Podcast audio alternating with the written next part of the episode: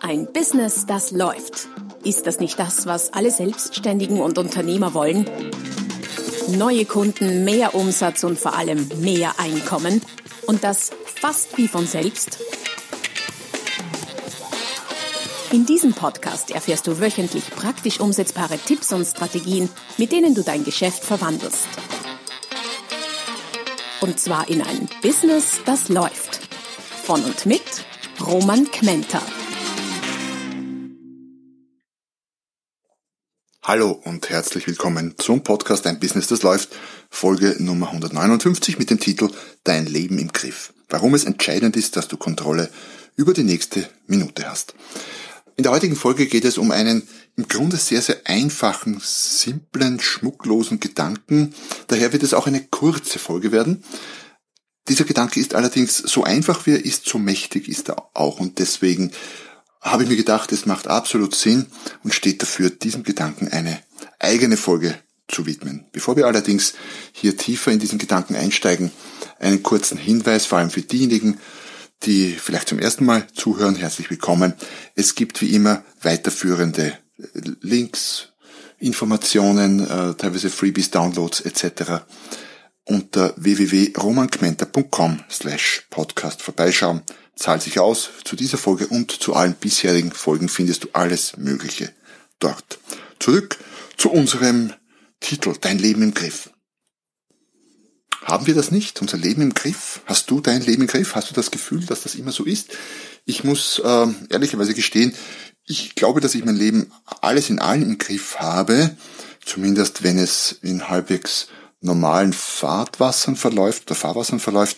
Allerdings passiert es durchaus, dass äh, ich mich am Ende eines Vormittags oder am Ende eines ganzen Tages oder manchmal sogar am Ende einer Woche vielleicht, wenn es ganz, ganz schlimm läuft, frage, was habe ich denn, wo ist denn dieser Vormittag hin verschwunden oder wo ist denn dieser Tag hin verschwunden?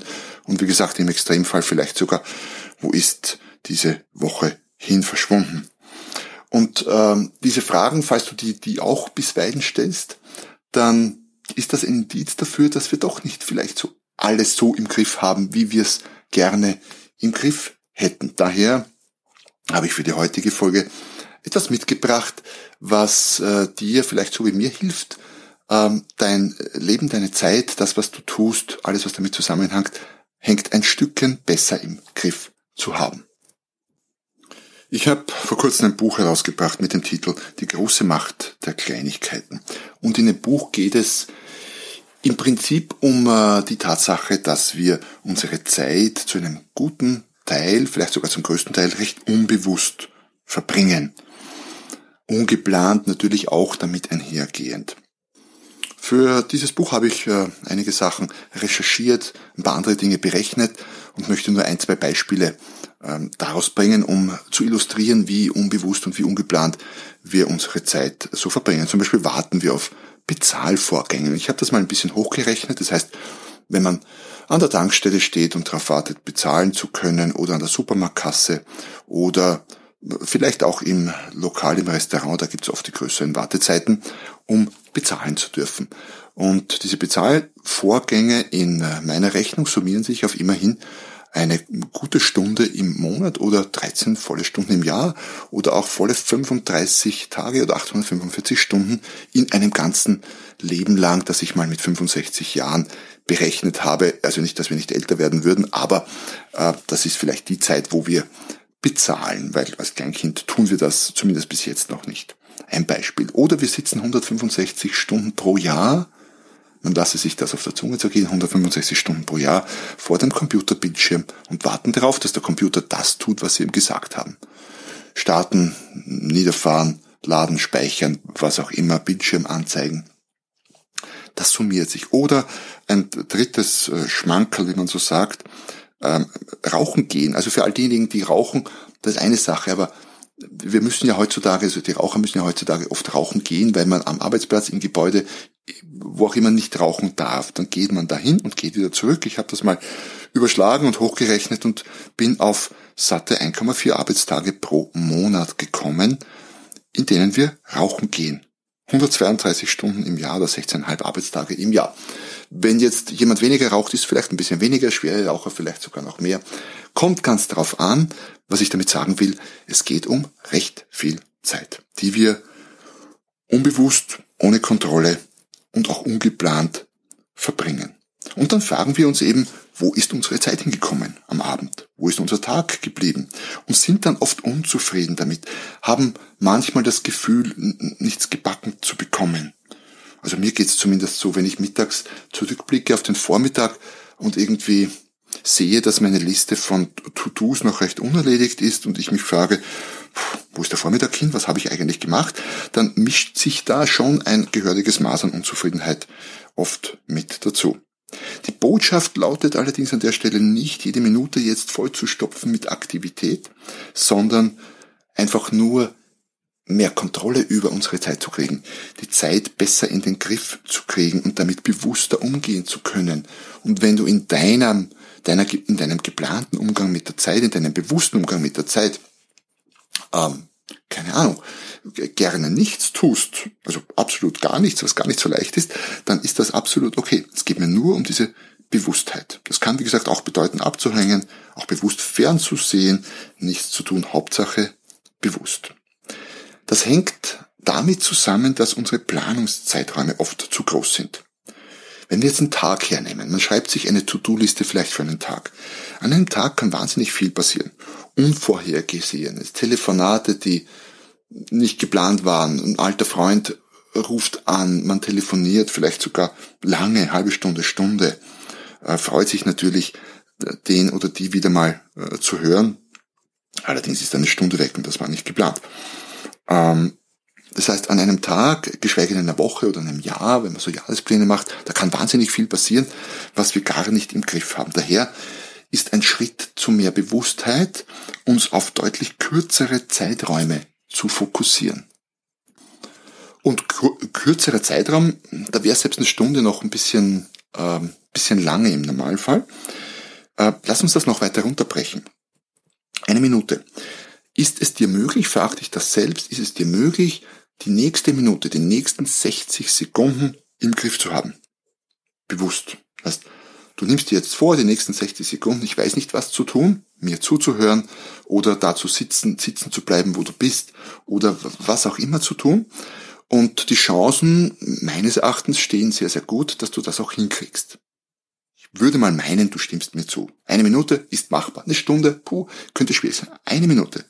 Mehr ist auch nicht notwendig, denn wenn du schaffst, die nächste Minute im Griff zu haben, kontrolliert, bewusst zu verbringen, und dann wieder die nächste Minute und dann wieder die nächste Minute. Dann werden aus 60 solchen Minuten eine Stunde und aus 24 solchen Stunden ein Tag und aus sieben solchen Tagen eine Woche und aus vier oder viereinhalb solchen Wochen ein Monat und aus zwölf solchen Monaten ein Jahr und aus all deinen Jahren dein Leben. Und du kriegst so gesehen, indem du klein beginnst und dich auf den aktuellen Moment, auf die nächste Minute fokussierst, und die in den Griff bekommst, letztlich mehr Kontrolle über dein Leben. Und nein, ich will nicht behaupten, dass das lückenlos funktionieren wird. Keinesfalls. Dazu gibt es viel zu viele Unabwägbarkeiten. Aber die Chancen steigen. Das heißt, mehr Kontrolle über die nächste Minute, über die nächsten paar Atemzüge manchmal nur, bringt dir mehr Kontrolle